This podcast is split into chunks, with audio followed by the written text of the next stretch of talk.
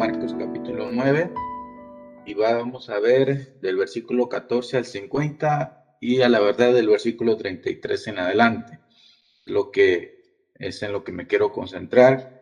Marcos capítulo 9, 14 al 50.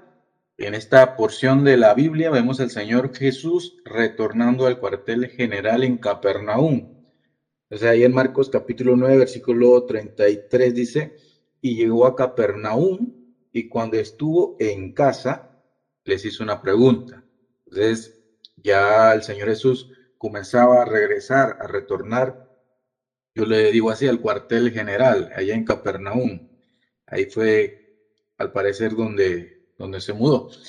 Y podemos observar aquí del verso, verso 14 al 15, eh, tres temas que se desarrollan uno sobre un muchacho endemoniado, otro sobre un segundo anuncio de su muerte y otro sobre quién es el mayor. Y es sobre el tercero que quiero, eh, quiero enfatizar más en la tarde de hoy. Ahora, comentando rápidamente sobre el otro, en Marcos 9, verso 14 al 29, resaltan los siguientes aspectos. El texto indica que el muchacho tenía un espíritu mudo. Ahí el versículo 17 dice, respondiendo uno de la multitud, dijo, maestro, traje a ti mi hijo que tiene un espíritu mudo. Y suena extraño. ¿Cómo nace un espíritu mudo? ¿Cómo nace un demonio mudo? ¿no? Eh, por lo que debemos entender a que este padre se refería al efecto que causaba el demonio sobre su hijo. Es decir, que el demonio le impedía hablar. También es notable todo el mal que le hacía este demonio al muchacho. Eso también llamaba bastante la atención. Dice el versículo 18, el cual donde quiera que le toma le sacude y echa espumarajos y cruje los dientes y se va consumiendo, secando. Y versículo 20 dice también, y se lo trajeron y cuando el espíritu vio a Jesús sacudió con violencia al muchacho quien cayendo en tierra se revolcaba echando espumarajos. Verso 22. Y muchas veces dice, le eche en el fuego y en el agua para matarlo, matarle. Pero dice, si puede hacer algo, ten misericordia de nosotros y ayúdanos. Y eso llama bastante la atención también, que este demonio buscaba hacerle mal a este muchacho de una manera muy violenta. Y no ver una lección de fe en este pasaje es imposible. Ante, ante esa escena, ante la condición de ese muchacho y un padre desesperado por lo que estaba ocurriendo, no ver de que estaba, está presente una lección de fe, no lo podemos pasar realmente por alto. El, el Señor le dice a este hombre, si por lo menos puedes creer, Ahí en el versículo 23, Jesús le dijo, si puedes creer, al que cree todo es todo le es posible. O de otra manera, si tienes alguna pizca de fe, yo te puedo ayudar, yo te puedo eh, dar lo que tú estás buscando. Y así mismo es, ¿no? Cuando eh, por lo menos podemos creer, el Señor nos puede ayudar en la dificultad y solo necesitamos creer, orar y concentrarnos en los recursos disponibles que nos da nuestro gran Dios.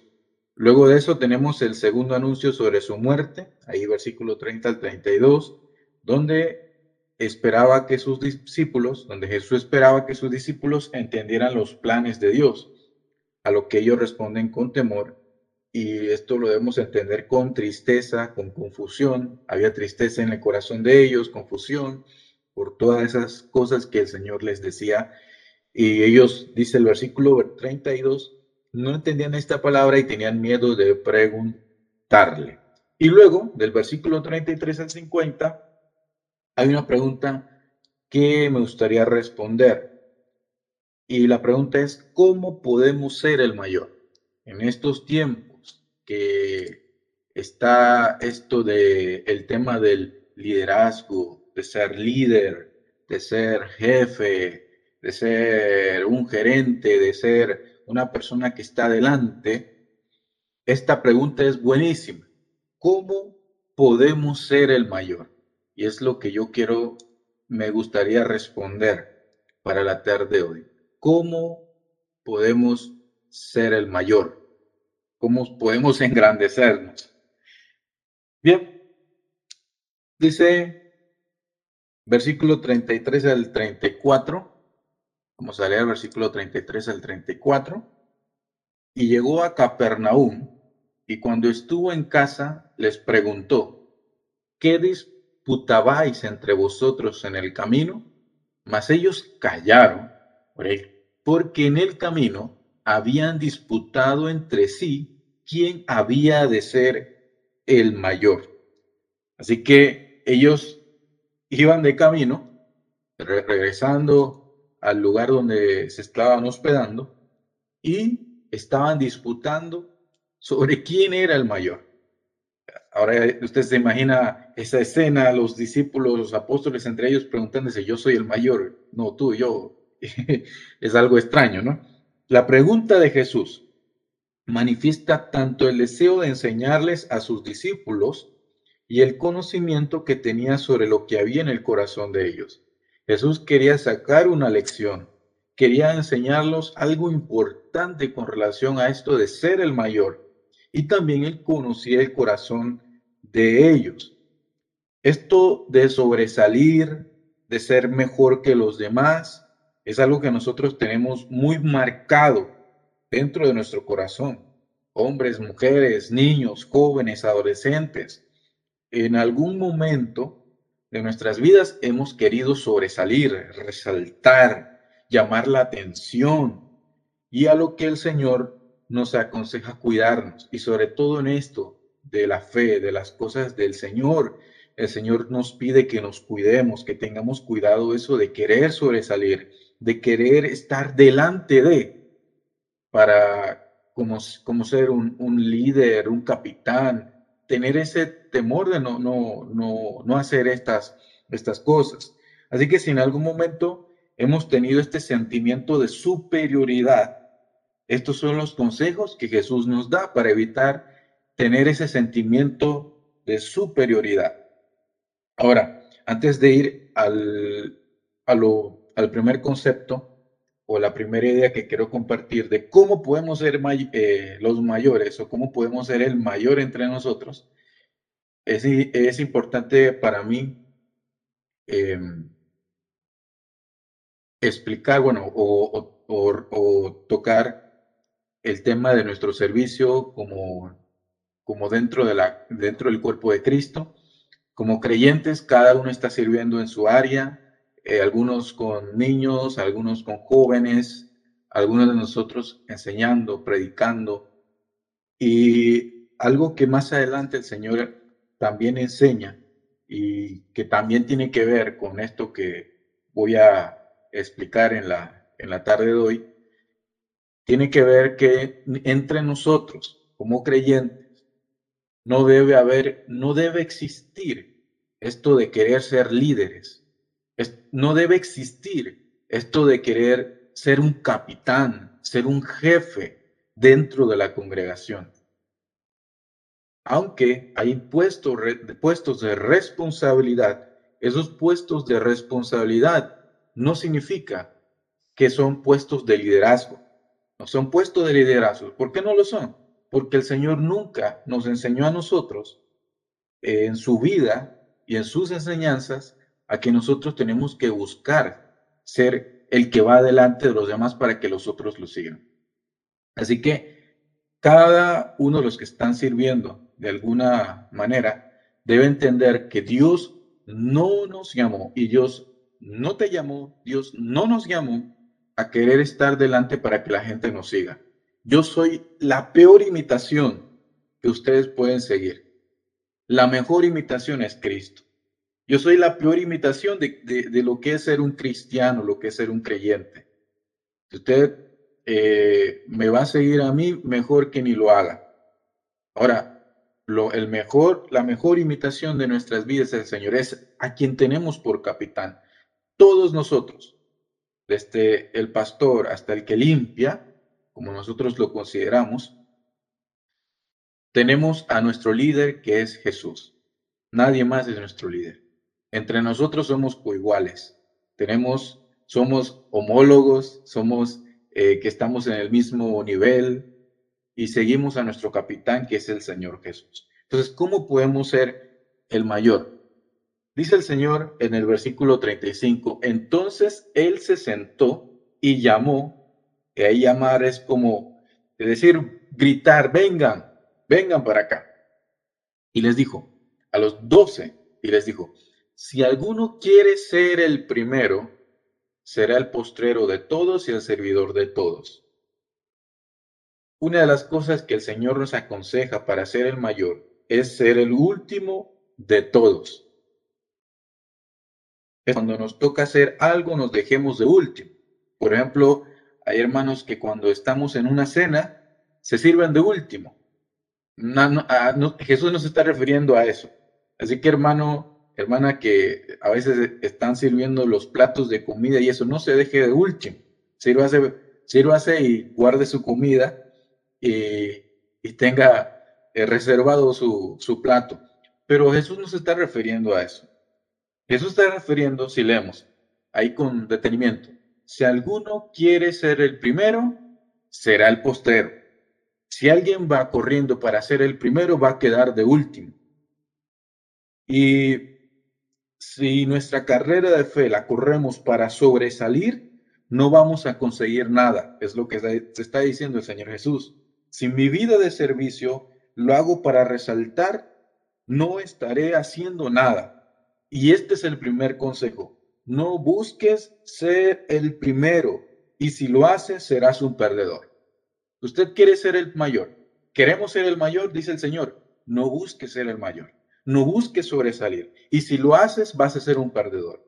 Si quieres ser el primero, si quieres que la gente te vea, si quieres ser admirado, si lo haces, vas a perder. Así que lo que debemos poner en nuestra mente, en nuestro corazón, es, Señor, pedirle a Dios, Señor, yo no quiero ser el primero. Señor, yo no quiero sobresalir. Yo no quiero que eh, estar delante para que la gente me siga, porque si yo hago eso, voy a perder. No sirve de nada nuestro servicio si lo hacemos de esta manera, para ser el primero. No busque ser el primero. Ahora, pero también en este versículo dice, si alguno quiere ser el primero, será el servidor de todos. Así que no solamente uno no tiene que buscar ser el primero, o querer sobresalir, o querer eh, ser el capitán o el mandamás de un grupo de personas, sino que también dice el Señor Jesús que debemos buscar servir y solo servir.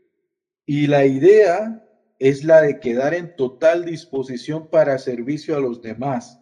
Se debe convertir en el que persigue para servir, buscar de alguna forma poner en disposición lo que tiene para servir o tener, tener en mente que eso es lo que usted está haciendo, solo está sirviendo. Y aquí, lo que el Señor está diciendo, si alguno quiere ser el primero, quedará sirviendo a los demás. Así que hermano, quiere, quiere ser el mayor. Entonces, el segundo consejo que el Señor nos da para ser el mayor es que quedemos como una bandeja de utilidad para los demás. ¿eh? En el, en el buen sentido, claro está. Que nos tenemos que ver como personas que vamos a poner en disposición lo que nosotros tenemos. Que yo voy a poner en disposición eh, mi, mi don de enseñanza para ustedes, para que ustedes se edifiquen, se fortalezcan, para que ustedes se nutran, para que ustedes lleguen a crecer en el Señor. Yo soy una bandeja de utilidad de parte, de parte del Señor. Soy un siervo. Y todos nosotros debemos sentir eso en nuestro corazón no que somos, no que tenemos, que no que somos el dueño de un grupo o que tenemos un don, un talento y que dominamos algo que estamos realizando. Eso no debe pasar entre nosotros. Así que no busque sobresalir y recuerde, busque servir en todo. Va usted de repente, es más fácil para una persona que está limpiando y decir estoy sirviendo, ¿no? Eh, pero cuando se trata a veces de dirigir, de programar, de guardar las ofrendas, etcétera, nos es más difícil entender que somos siervos. Somos un instrumento para los demás, para, para, entre nosotros somos instrumentos. Ninguno de nosotros es el líder de, otro, sino una bandeja de servicio para los, los demás hermanos. Bien, otra, otro consejo que nos da el Señor, dice el versículo 36 y 37, y tomó a un niño y lo puso en medio de ellos, y tomándole en sus brazos les dijo, el que reciba en mi nombre a un niño como este, me recibe a mí, y el que a mí me recibe, no me recibe a mí, sino al que me envió. El ejemplo de, de recibir a un niño, ahí la palabra recibir también se puede entender como acoger, y técnicamente, acoger es dar el derecho de un espacio propio a un tercero. En palabras más sencillas, dar un refugio. Así que cuando el Señor dice, el que recibe o el que acoge, el que da refugio en mi nombre a un niño como este, me acoge, me da refugio a mí. Y el que me recibe, me acoge, no me acoge a mí, sino al que me envió, al Padre. ¿No? Entonces nos abre un panorama más sobre el servicio y el Señor nos abre una ventana más para entender esto de qué es servir.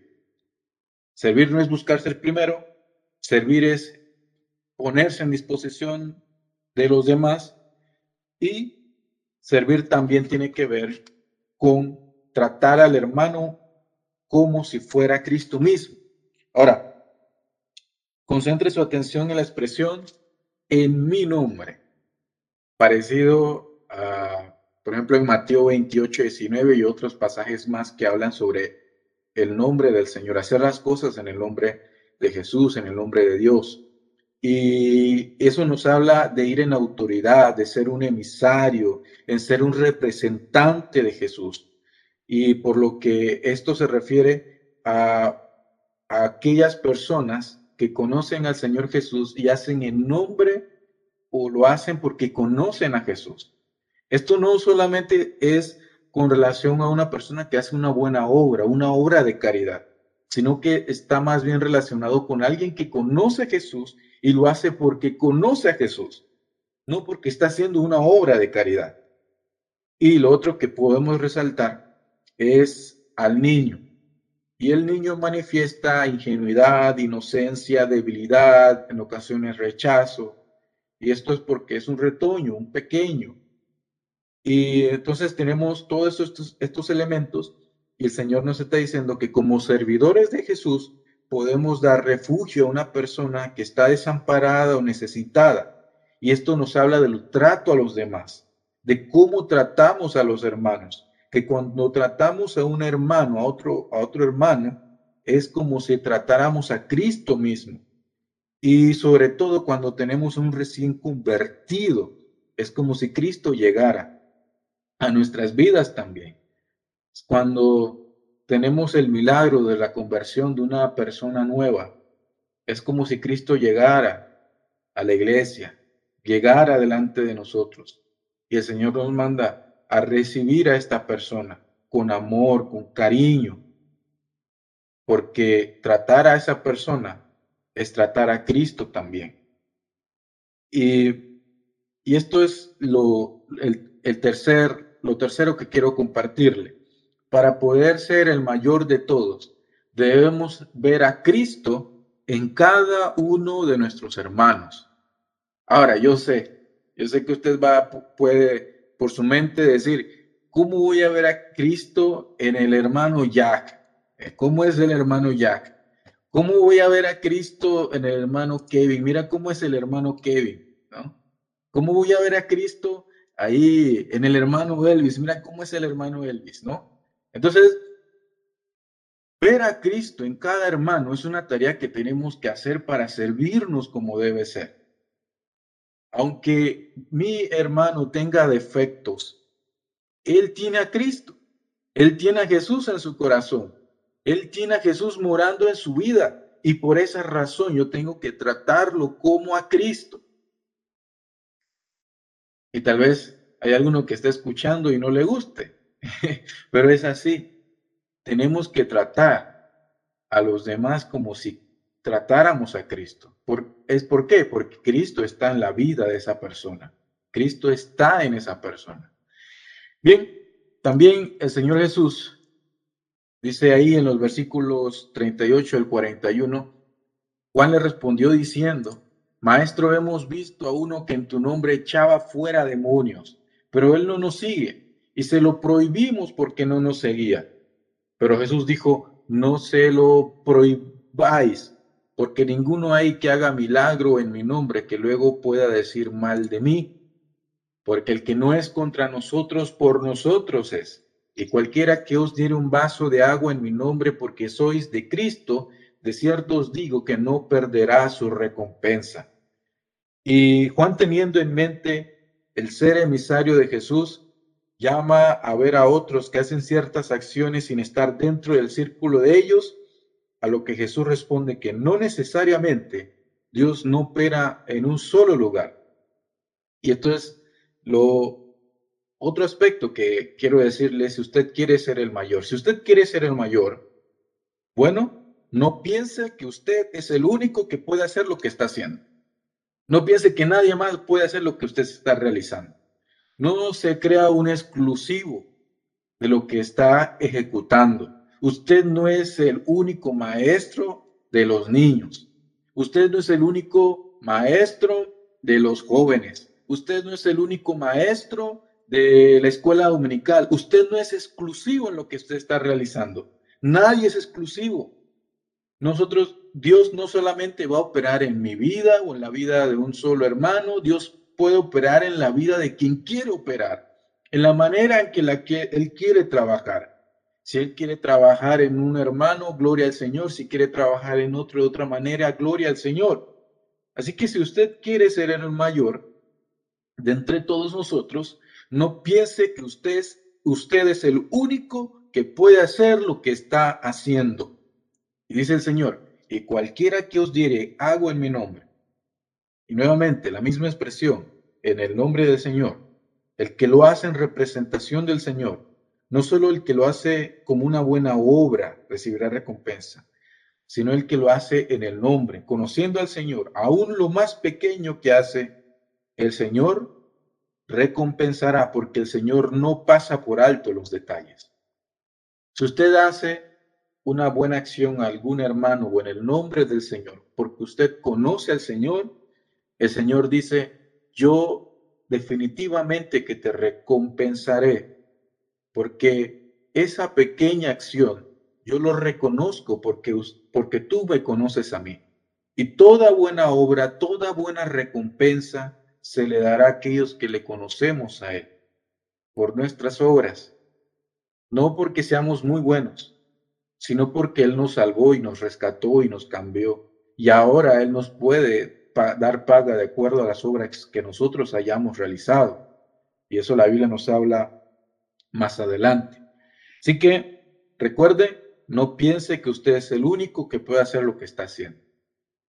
Recuerde no quiera ser el primero, no eh, busque ser una bandeja de utilidad, trate a los hermanos como si estuviera tratando a Cristo y no piense que es el único que puede hacer lo que está haciendo. Versículo 42 al 48 dice el Señor, cualquiera que haga tropezar a uno de estos pequeñitos que creen en mí, mejor le fuera si, le, si se le atase una piedra de molino al cuello y si la arrojas en el mar. ¿Qué cosa? Si tu mano te fuere ocasión de caer, córtala. Mejor te centrar en la vida manco que teniendo dos manos ir al infierno, al fuego que no puede ser apagado, donde el gusano de ellos no muere y el fuego nunca se apaga. Y si tu pie te fuera ocasión de caer, córtalo. Mejor te centrar en la vida cojo que teniendo dos pies ser echado en el infierno, al fuego que no puede ser apagado, donde el gusano de ellos no muere y el fuego nunca se apaga. Y si tu ojo fue, te fuera ocasión de caer, sácalo. Mejor te centrar en el reino de Dios con un ojo que teniendo dos ojos ser echado al infierno, donde el gusano de ellos no muere y el fuego nunca se apaga. Y bien este pasaje se puede aplicar a los niños y destacar que Jesús se preocupa por los infantes, por aquellos pequeños que creen en Él. No obstante, tenemos aquí un triple énfasis en el cuidado de los demás. Ampliando este, este concepto, el Señor nos habla del cuidado de los demás. Evitar ser de tropiezo a los demás y sobre todo a los que creen en Él. Respondiendo a la pregunta, ¿cómo podemos ser el mayor? La respuesta con este pasaje puede ser no siendo de tropiezo a los demás. ¿Y cómo no somos de tropiezo? Fíjense lo que dice el Señor. Mejor fuera que se le atase una piedra de molino al cuello. Y eso hace referencia a una forma de ejecución.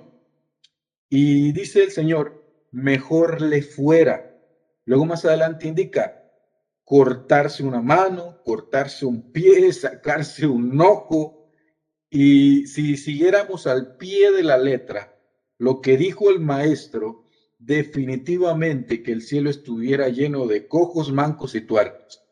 Si, si, si esto que dijo el Señor eh, fuese así y lo hiciéramos tal como Él nos dijo, quiero que muchos de nosotros estuviéramos ahora mismo cojos, mancos y tuertos. Ahora, nosotros entendemos que el Señor está eh, expresando una exageración para llamarnos la atención, para decirnos que nuestro corazón nunca, nunca eh, haya una pizca de querer ser de tropiezo a algún hermano. Y si somos de tropiezo en algún momento, y si no lo sabemos y no lo, nunca lo llegamos a saber de que fuimos de tropiezo, le pidamos a Dios perdón por ser de tropiezo a alguna persona que cree en Él, que confía en Él, que tengamos en nuestro corazón ese, esa sinceridad de querer ver bien a los demás hermanos, que no haya una falsedad en nuestro corazón. Entonces, es interesante también ver este pasaje con la contraparte. Dice el Señor que es mejor que ir al infierno completo por buscar caer a los demás. Y esto quiere decir que no buscaré ser de tropiezo cuando no me interese sacar ventaja o provecho, cuando no me interese anteponer mis propios beneficios de ser primero. Cuando nosotros, cada uno de nosotros en nuestro corazón, quitemos a un lado querer sobresalir, querer ganar, querer ser primero, entonces no seré de tropiezo. Cuando yo veo que una acción mía va a ser de dificultad o de tropiezo en un hermano, yo voy a preferir no hacerlo. Preferiré no realizarlo. Si ir a la iglesia, eh, por decir algún ejemplo, en pantalón corto y algún hermano se siente ofendido por eso, no lo voy a hacer, por amor a ese hermano. Si eh, si hacer algo dentro de la iglesia eh, que ofende a alguien, mejor no lo voy a hacer, mejor no lo voy a realizar, porque prefiero morir antes de ofender a mi hermano. Si hay algún tipo de música que de repente yo pongo y un hermano se siente ofendido, yo lo voy a quitar, porque prefiero mil veces morir antes que ver a ese hermano resentido conmigo si mi mensaje, si mi enseñanza, si lo que, si que yo lo, lo que yo hago, lo que en mi servicio realizo y llego a ofender en lo que yo estoy haciendo, es mejor que ni sirviera, porque estoy siendo inútil en mi servicio, porque mi servicio no es para ofender, mi servicio es para edificar. Mi servicio es para fortalecer, mi servicio es para que usted se sienta bien, confortado, eh, fortalecido. Pero si yo estoy sirviendo y en mi servicio usted se siente ofendido, es mejor que ni lo haga. Entonces, pedirle al Señor que cuando vamos a servir, lo hagamos buscando la edificación de los hermanos, no la, la, el que se sientan ofendidos, el que se sientan insultados, el que se sientan eh, que, que, al final terminen malhumorados por lo que nosotros expresamos o lo que hicimos o lo que realizamos. Ese no es nuestro objetivo, no es nuestro fin. Así es que será, seré y seremos los mayores dentro de nosotros. Y una última cosa que menciona el Señor, dice, porque todos serán salados con fuego y todo sacrificio será, será salado con sal. Buena es la sal, mas si la sal se hace insípida, ¿con qué la sazonaréis? Tened sal en vosotros mismos y tened paz los unos con los otros. Normalmente a los sacrificios se les echaba sal. Ahí leo en Levítico 2.13, y sazonaréis con sal toda ofrenda que presentéis. Y no harás que falte jamás de tu ofrenda la sal del pacto de tu Dios. En toda ofrenda tuya ofrecerás sal. Los judíos sabían que cada vez que ofrecían una ofrenda, tenían que echarle sal. Y el sal, la sal representaba ese pacto, ese compromiso de Dios con el pueblo judío. Así que, en resumen, la verdad se puede decir mucho de estos dos versículos, pero en resumen, eh, nos habla del compromiso de nuestro actuar. No actuemos, no sirvamos a los demás sin sinceridad de corazón que no haga falta el compromiso genuino en amor, en fidelidad, en amistad, por cumplir un pacto con los demás. Entonces, le explico lo siguiente. Una de las cosas que, que dije fue que cuando usted vea un hermano, vea a Cristo. Bien, entonces cuando yo sirvo dentro de la, del cuerpo del Señor, yo estoy, yo tengo que entender que estoy sirviendo a Cristo, que estoy sirviendo al Hijo de Dios. Y como yo soy parte de aquel pacto bendito, que en la cual yo he entrado por la sangre de Cristo, que he entrado a causa del sacrificio hecho por él, soy parte de este pacto. Cada vez que sirvo a mi hermano, estoy realzando, recordando ese pacto de fidelidad, de amor de Jesús hacia mí como Jesús es fiel en toda la casa, como Jesús es fiel en su sacrificio, como Jesús es fiel en lo que realizó para rescatarme, yo tengo que ser fiel en mi servicio a mis hermanos como un pacto que hizo el Señor por mí a través de su sacrificio. Así que hermano, que no falte en nosotros el compromiso, compromiso genuino de amor hacia los demás hermanos. No sirva sin un genuino amor hacia aquellos que son el cuerpo del Señor. Hermano, quiero invitarle, como el Señor bien los, lo hizo y, nos, y nos reprendió a los apóstoles, nos reprende también a nosotros, me reprende a mí, reprende a todos aquellos que somos seguidores y nos dice a nosotros, oiga, ustedes ninguno es líder, ustedes ninguno es capitán, yo soy el capitán. Ustedes entre ustedes van a ser seguidores de mí y servidores unos a los otros. No se ponga en una posición que el Señor nunca le ha mandado que usted le que, que usted le toca. El Señor dijo, nos dijo a todos nosotros, somos siervos solamente siervos.